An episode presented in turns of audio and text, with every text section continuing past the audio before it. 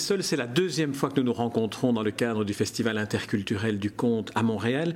Alors, à, quelques jours d'intervalle, j'aimerais d'abord vous demander comment vous percevez-vous le, contact que vous pouvez avoir dans un festival comme celui-ci avec vos collègues conteurs qui viennent quasi du monde entier? Euh, euh, en préalable, euh, on dit que la première fois, c'est une rencontre. La deuxième fois, ce sont des retrouvailles. J'aime bien ça. Voilà. Euh, c'est passionnant et c'est. Euh, je cherche, je cherche. C'est extraordinaire hein, de, de, rencontrer les autres. C'est fatigant. C'est fatigant parce qu'on est toujours on, est à jeune de rencontrer l'autre, de, de, parler. Euh, le matin, euh, c'est devenu une institution de, de, 8 heures jusqu'à jusqu'à 11 heures. On se retrouve sur un lieu, le festival du, du conte le, le, permet ici. On se retrouve avec les conteurs, on se retrouve avec les organisateurs.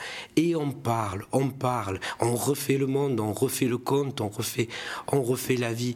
Et, on se vérifie. Et c'est extraordinaire, la plateforme qui, qui, vit à ce moment-là. Alors c'est frustrant parce que on commence une discussion très profonde avec des gens, on commence à, amalgamer d'autres personnes qui arrivent, et puis petit à petit, hop, on rencontre quelqu'un d'autre qui sont de façon toutes des belles personnes parce qu'elles sont là, parce qu'elles ont fait le chemin pour venir là. Et et en même temps on s'aperçoit qu'on a qu'on a qu'on a quitté une conversation en route, qu'on aurait voulu aller un peu plus loin pour connaître la personne. C'est passionnant. Ce qui me frappe lorsque je, vois tous vos collègues euh, conteurs se réunir et, bavarder entre eux, c'est que vous êtes des artistes, chacun d'entre vous, et vous, en particulier, des artistes de, de l'oralité. Et lorsque on vous interroge, lorsqu'on vous interviewe, il y a toujours la métaphore qui prend la place de la parole. C'est-à-dire que vous avez une manière tellement imagée de parler que même un interview devient une manière de, conte. C'est c'est pas voulu, c'est comme ça, ça existe. Voilà, c'est c'est notre façon d'être.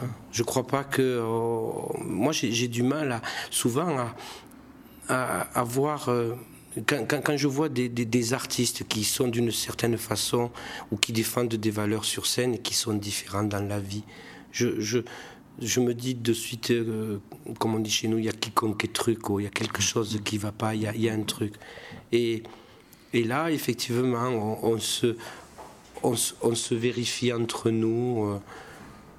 je vois je, je vois pas de différence. Alors Claude Delsol, maintenant on a parlé des autres, on va un peu parler de vous. Euh, j'aimerais que vous, vous, me, racontiez votre, parcours, ce qui à un moment donné vous a conduit à devenir à la fois le conteur et le magicien, parce que vous n'utilisez pas que les mots. Parler de moi, je ne peux, pas, parler de moi sans parler des autres. On n'existe que, grâce, que dans le regard des autres, que grâce aux autres. Souvent, une expérience que je fais quand je fais mon spectacle sur le sida, euh, je demande aux gens de, me regarder dans les yeux, je dis qu'est-ce que tu vois dans, mes yeux? Et, j'essaie de l'amener à dire je me vois, parce que physiquement, dans la pupille de l'autre, on se voit, c'est un miroir. Et que regarder l'autre, c'est accepter de se regarder aussi. Ça, c'est. C'est la partie philosophique, mais, mais pragmatique aussi.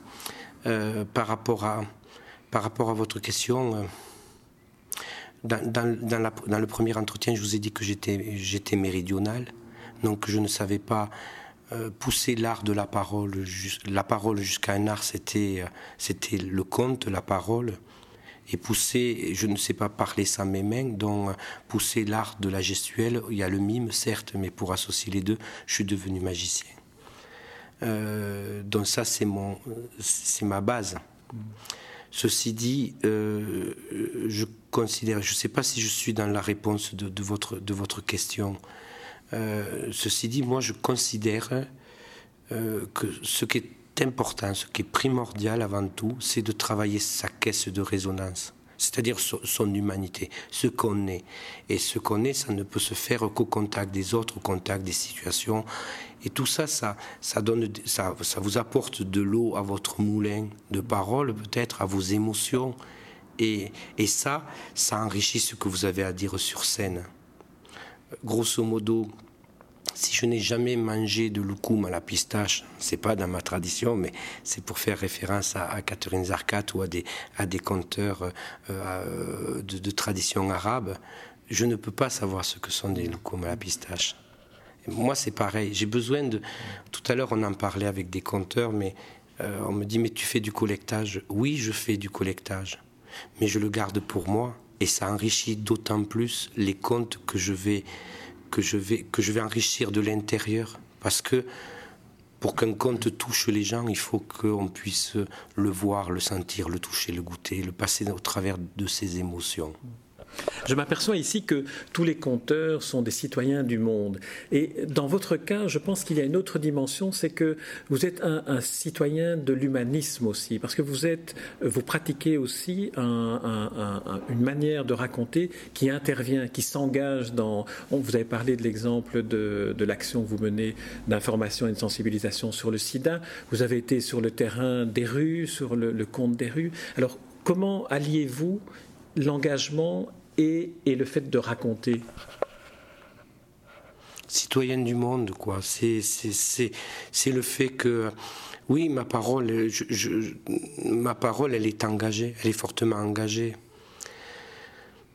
J'aimerais tellement vous raconter un conte là, parce que ce qui n'est pas de moi, mais, mais que je porte, c'est souvent dans les milieux du conte, euh, dans, les, différents milieux, on se raconte toujours les mêmes histoires. On dit qu'un boucher, quand il rencontre un autre boucher, il se raconte des histoires de boucher. Voilà. Mais chez les conteurs, il y, avait une, une, euh, histoire. Je, je, fais vite. Oh, on a le temps. Non, mais je vais pas, je vais pas, je vais pas tirer le fil jusqu'à jusqu'à sa son interprétation, euh, voilà, comme devant devant un micro ou devant un public, qui dit qu'un jour c'est euh, c'est un vieil homme qui dit avec tout ce que j'ai accumulé comme expérience, je pourrais euh, en faire des histoires et aller sur la place la place du village et je suis sûr qu'avec mes histoires je pourrais changer le monde. Et, et, c'est ce qu'il fait il travaille et puis un jour il va, il va, il va sur la place, il raconte ses histoires parce qu'il est sûr que ça va, ça va changer le monde. Au début, il y a du monde qui l'écoute et puis avec le temps, plus personne l'écoute. D'ailleurs, on dit que c'est l'idiot du village. Et quand il est sur la place, surtout, personne ne traverse la place.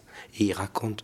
Et il prend l'habitude chaque jour en racontant pour mieux s'inspirer de ses histoires, de fermer les yeux, parce qu'il est sûr qu'avec ses histoires, il va, il va changer le monde.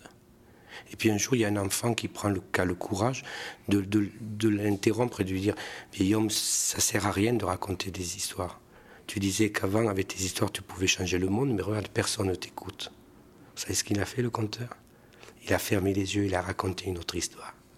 Et puis, quand il a eu fini, il a ouvert les yeux, il a dit à l'enfant, tu viens de me faire penser effectivement qu'il y a très longtemps, j'avais pris la décision de venir sur cette place pour raconter mes histoires parce que j'étais sûr qu'avec ces histoires, je pourrais changer le monde. Mais tu sais, si aujourd'hui je viens, si demain je viendrai, si après-demain et les autres jours je viendrai, c'est pour pas que le monde, lui, me change maintenant.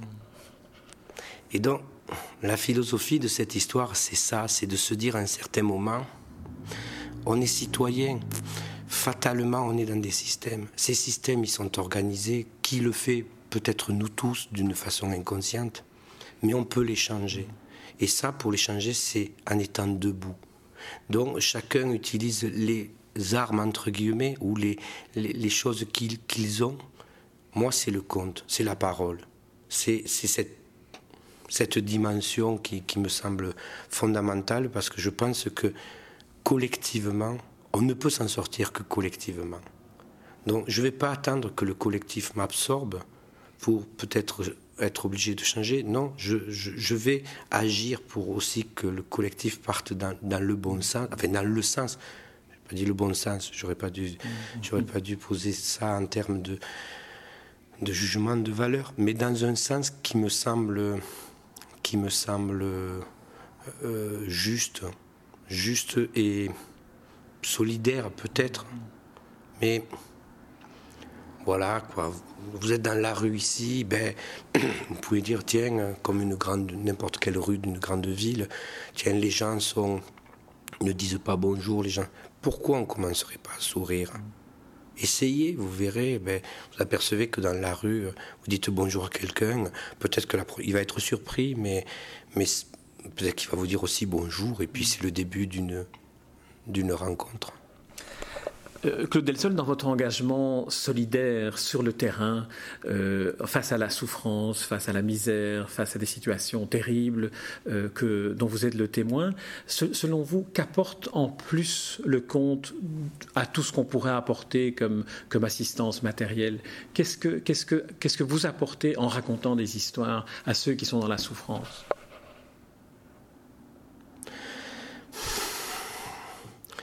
Ça peut paraître euh, bon par rapport à quelqu'un qui a, faim immédiatement, qui est dans, l'impérieuse nécessité de survivre. Peut-être rien, c'est vrai, mais, mais en même temps, les gens qui tendent la main, moi, j'ai pas envie de donner de l'argent parce que je sais contribuer à un système.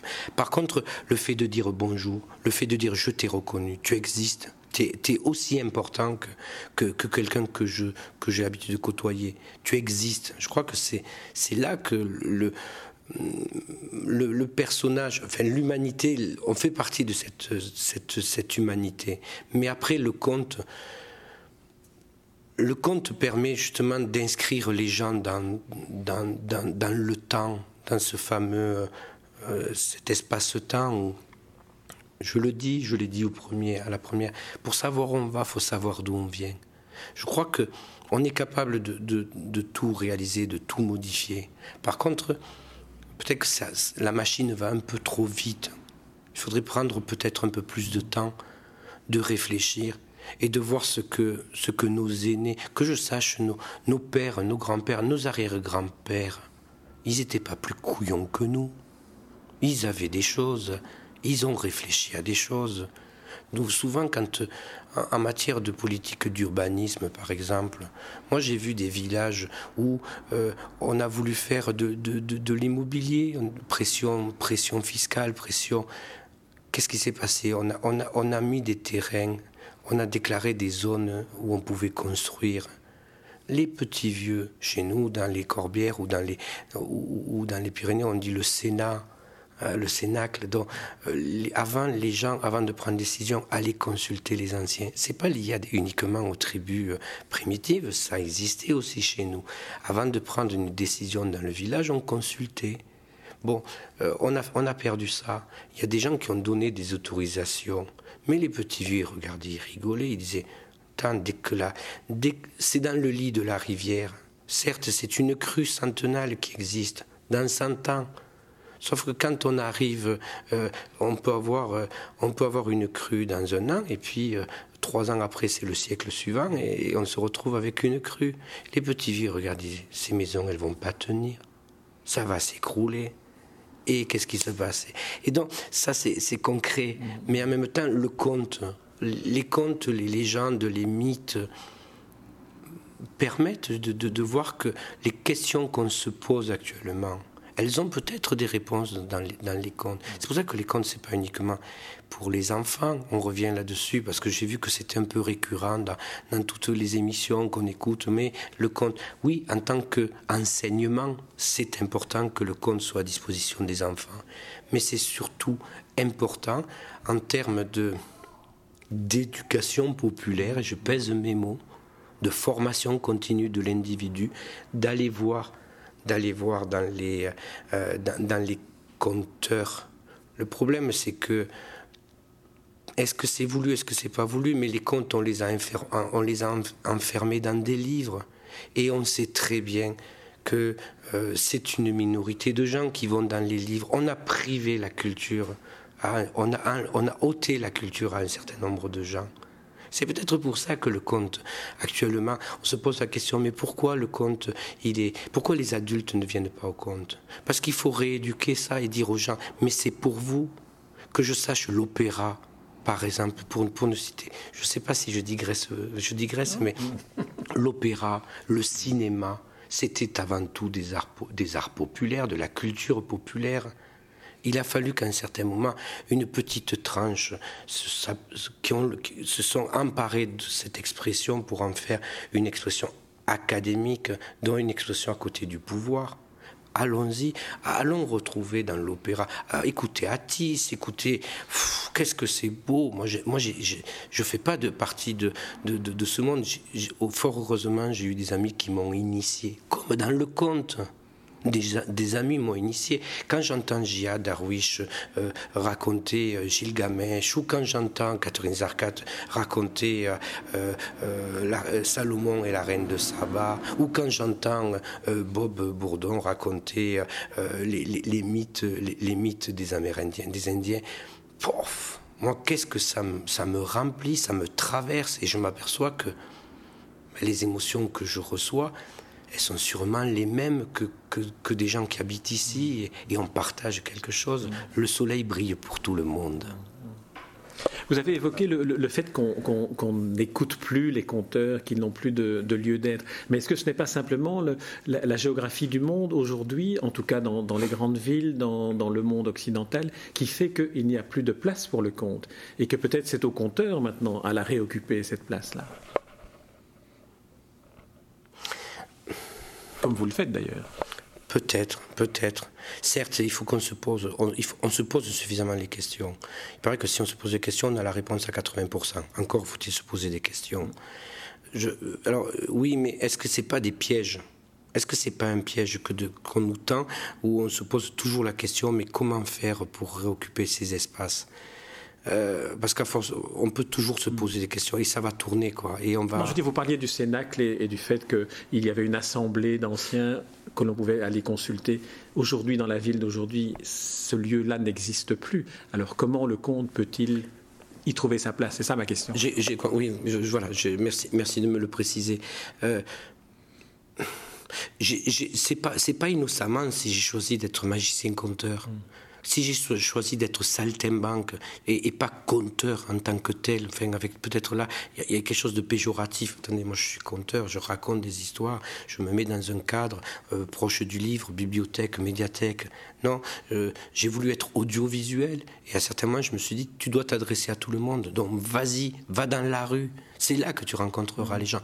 Bon, je me suis aperçu que la rue, euh, il y a aussi son organisation. Sociologiquement, on peut démontrer que les pourtant c'est le seul lieu où les gens se rencontrent. Enfin, où il y a toutes les populations, mais les gens ne se rencontrent pas dans la rue. Ça, ça, parce que les, la fonction de la rue n'est pas forcément, euh, notamment des centres de vie, centres de ville, les gens ne se rencontreront pas. Bon, c'est ça, c'est autre chose. Mais oui, oui, j'ai utilisé la magie parce que c'est un passeport mondial. Euh, pour rencontrer, pour aller à la rencontre des gens. On a toujours besoin de merveilleux, quel que soit, que ce soit le, roi ou, le, pauvre, peu importe. Il, y a toujours ça. Moi, j'ai fait ce choix. J'ai observé que ça fonctionnait particulièrement bien avec les enfants, même si on ne va pas ouvrir le débat sur le conte pour les enfants ou pour les adultes. En revanche, la magie, vous parvenez, grâce à cela, à hypnotiser votre public. Alors oui, mais ça c'est peut-être aussi un, moyen de, protection des adultes. La première attitude que peut avoir l'adulte quand il va y avoir un artiste, un conteur, un magicien, euh, à partir du moment où c'est pas trop, où on, juge a priori que c'est pas dangereux pour l'enfant, on envoie les enfants. On dit va voir, va voir le monsieur. Il est gentil, tu vas voir, il va faire les choses. Ça permet, c'est un peu comme à la télévision, quoi. Voilà, hein. on est les nounous, les, nounous du, du vivant. Et puis, petit à petit, les gens viennent derrière. Les gens viennent derrière. Et là, ce que, moi, ce que je, souvent dans la rue, je me suis amusé ça. J'ai accepté. Oui, vous voulez, vous voulez que je fasse pour les enfants? Je fais pour les enfants. Et puis au bout d'un moment, on s'aperçoit qu'il y a des gens qui viennent derrière, les, adultes. Je viens avec mon fils, c'est pour lui que je fais ça. Mais en même temps, après, là, ce qui est assez intéressant, c'est de faire retourner les enfants, de dire Regarde ton papa ce qu'il fait là. Il a les yeux, il est dis-lui de fermer la bouche, il va avaler des mouches, quoi, parce qu'il est aussi émerveillé. Et ce qui est intéressant, c'est pendant le spectacle, quand, dans cette dynamique, moi je dis c'est pas mon spectacle qui est important, c'est pas ce que je dis qui est important, c'est ce qui va se passer après. Parce qu'un spectacle vivant, ça se partage. Et quand le soir, le petit garçon va dire à son père ou à sa mère, Papa, tu sais, le magicien, il a parlé de, de Pépère, euh, de son grand-père. Qu'est-ce qui faisait notre grand-père à nous Et, c'est là qu'on enclenche des choses, et c'est là où on partage des émotions. Et en, en partageant ces émotions, eh bien, on apprend des choses. Et en apprenant des choses, eh peut-être on peut, on, peut, on, peut, on peut modifier très légèrement l'ordre des choses. Donc c'est la réponse. La deuxième chose que je voulais dire, oui, peut-être nous, compteurs, notre responsabilité, c'est d'aller occuper des espaces et de prendre possession des espaces. Imaginez des endroits où le compteur ne passe pas. Je ne sais pas, dans les stades de foot, peut-être, parce que avant qu'il y ait la grande messe, euh, au moment du coup de, sifflet de, l'arbitre, eh bien, il y a plein de choses qui se passent avant dans les tribunes. Peut-être qu'il faut y aller. Peut-être qu'il faut se mettre en danger. Bon, sans angoisse, pas d'espoir, sans espoir, où est l'avenir Et peut-être qu'il faut y aller. Mais il mais, mais faut être sûr, faut, euh, faisons, alors à nouveau, je, vais utiliser un terme guerrier, mais si on veut vraiment, là où il y a volonté, il y a le chemin, mais, mais, mais constituons des armées de, de, des armées de pacifistes, imaginons notre forme. Là, là ce qu'on fait, je trouve que c'est génial et c'est complémentaire. Ce dont je suis sûr, ce dont je suis sûr, c'est que le prochain combat de ces 10, 10 15, 20 dernières, 20 prochaines années, c'est peut-être très païsiste ou, très conservateur ce que je vais dire. Le, combat, le combat réel, c'est la télévision. Moi, je, crois, je, crois, que la télévision a certes permis peut-être une élévation d'un certain confort, d'un certain loisir, mais elle a lobotomisé des gens. Et, et, et on s'aperçoit qu'aujourd'hui, avec 50 ans de, retard, de, de, de recul de la télévision, euh, euh, il y a des choses qui, y a des choses qui sont, elle a fait du mal, alors que c'est le, le, un des plus bels outils que l'homme a pu, a pu imaginer. Mais c'est la façon dont on l'utilise qui et dont on nous fait utiliser parce que ça permet de voilà de de, de lobotomiser les gens. Et ça, nous en tant que compteurs, il faut que et en tant et il faut qu'on rentre en résistance. Résistance, on revient là-dessus. Comme tel seul, on va on devoir terminer cet entretien ici. On pourrait vous écouter avec votre voix hypnotique et votre manière métaphorique de raconter les choses. Euh, on pourrait vous écouter pendant des heures, mais ce que je vous propose qu'on fasse, c'est avec cette émission qu'on lâche les armées du conte et qu'on les lance à l'assaut des rues, des villes, et puis qu'on retrouve ce public que vous savez si bien charmer, enchanter et à qui vous racontez les histoires de, de nos anciens qui peut-être ont beaucoup de leçons à nous apprendre. Claude Delsol, je termine en disant et en invitant ceux qui nous écoutent à aller visiter votre site qui est d'une part magnifiquement bien fait et qui d'autre part donne aussi une, dimension euh, kaléidoscopique de, ce que, vous faites dans tous les domaines en partant dans cette navigation à laquelle vous nous invitez au sens propre du terme et puis au sens euh, internet du terme. Merci Claude Delsol. Merci beaucoup.